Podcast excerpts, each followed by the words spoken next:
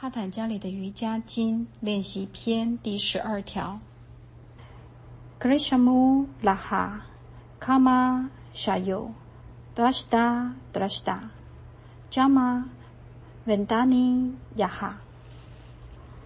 十二，Kama Saya 是所有障碍业的储藏所根源，业会将过去的经验带到今世及来生。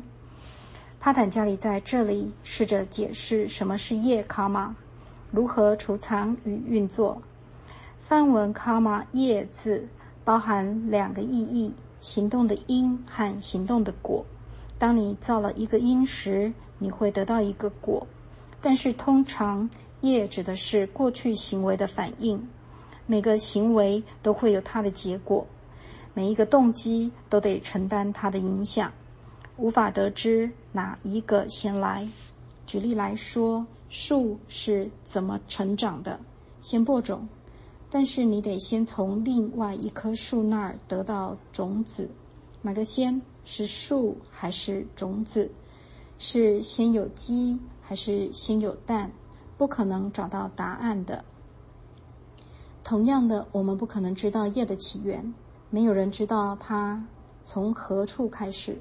如何开始？但是他在这里，我们看到他，我们应该试着替他做个了结。所以，没有行为是没有反应的，他们不会走开，而是被储藏了起来。储藏储藏液的地方叫做卡玛萨亚，即液的温床储藏所。液会等待机会显现出来，并带来结果。障碍造成这些业，可能在现在或是将来的生命里显现。换句话说，业可能被看见或是看不见。根据业的数量，我们会有许多次的出生，但是并非每个业都需要有独立的仪式来解决。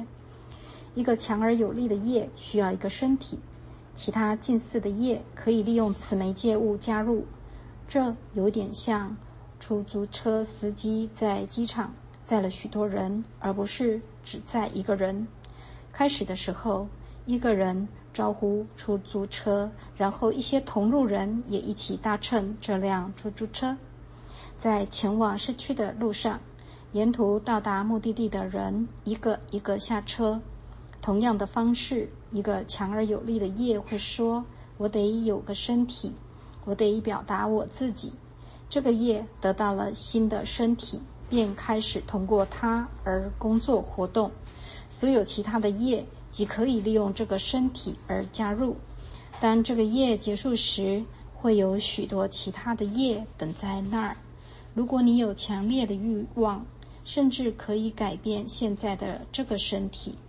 举例来说，如果你的心灵因为盛怒而衰竭，整个脸部和身体。会因表达那个情绪而改变。如果你现在的身体不能实现业的目的而有所改变，身体将被舍弃，然后你又转换到另一个新的身体。业就是这么强而有力。只要想象一下，你有过多少行为造作，有多少行为造作产生了反应果，有多少反应果有待解决。好的或坏的行为都会带来反应果，无论是有价值、值得称赞，或无价值、不值得称赞。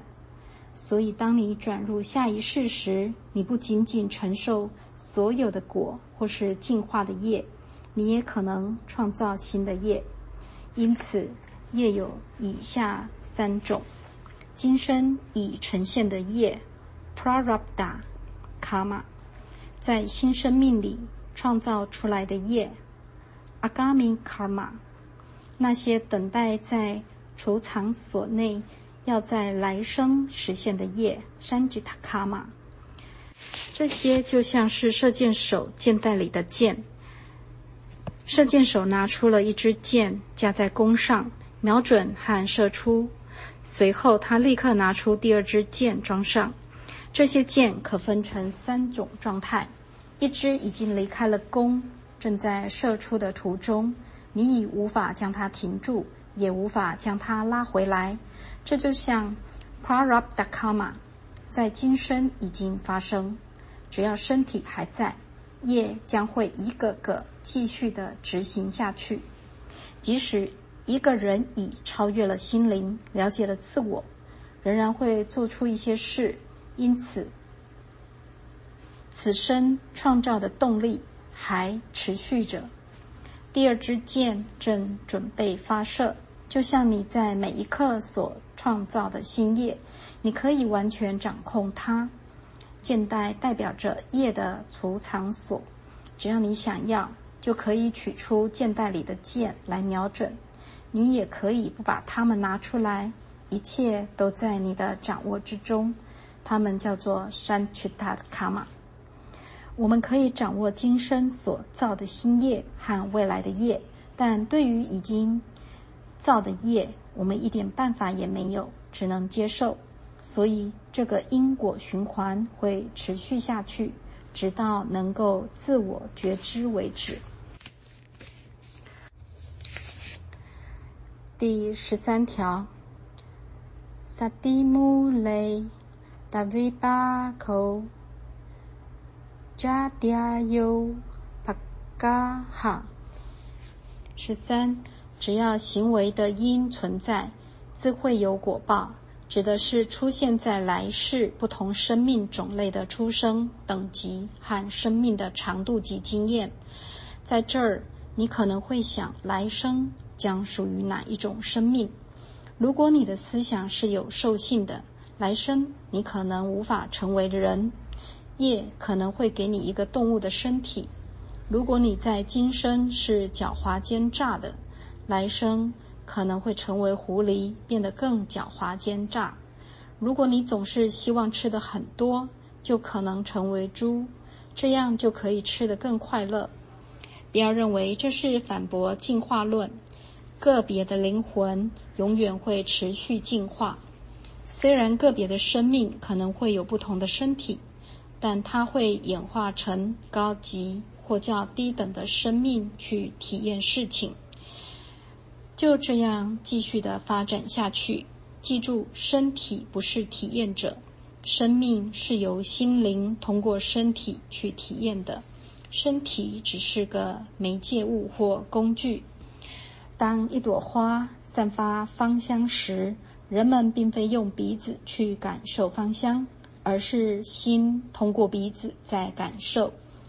如果心正在忙别的事，不想去感受这香味，就算把花放在他的鼻子前面，他也闻不到香味。当我们正专心的看一本书时，就算朋友对我们大叫，我们也听不见。不是因为我们关闭了耳朵，而是心不在焉。所以，是我们的心在感受和享受所有的事情，而非身体的器官。即使在动物的身体里，也是由心来感受和体验事情的。无论何时获得经验，我们都会进步进化，最后终将抵达目的地。在生命的自我了解旅程中，每一个身体都是一个不同的工具。在路上的一只狗，可能曾经是一位圣人，只因一个小小的失误进入了这个身体；一只狐狸可能曾经是一位吝啬狡猾的商人；一只蝎子可能曾经是个大老板，老是遮着他的职员。所以不能认为它们只是动物。每一个形体里都有一个灵魂，在不断演化的道路上。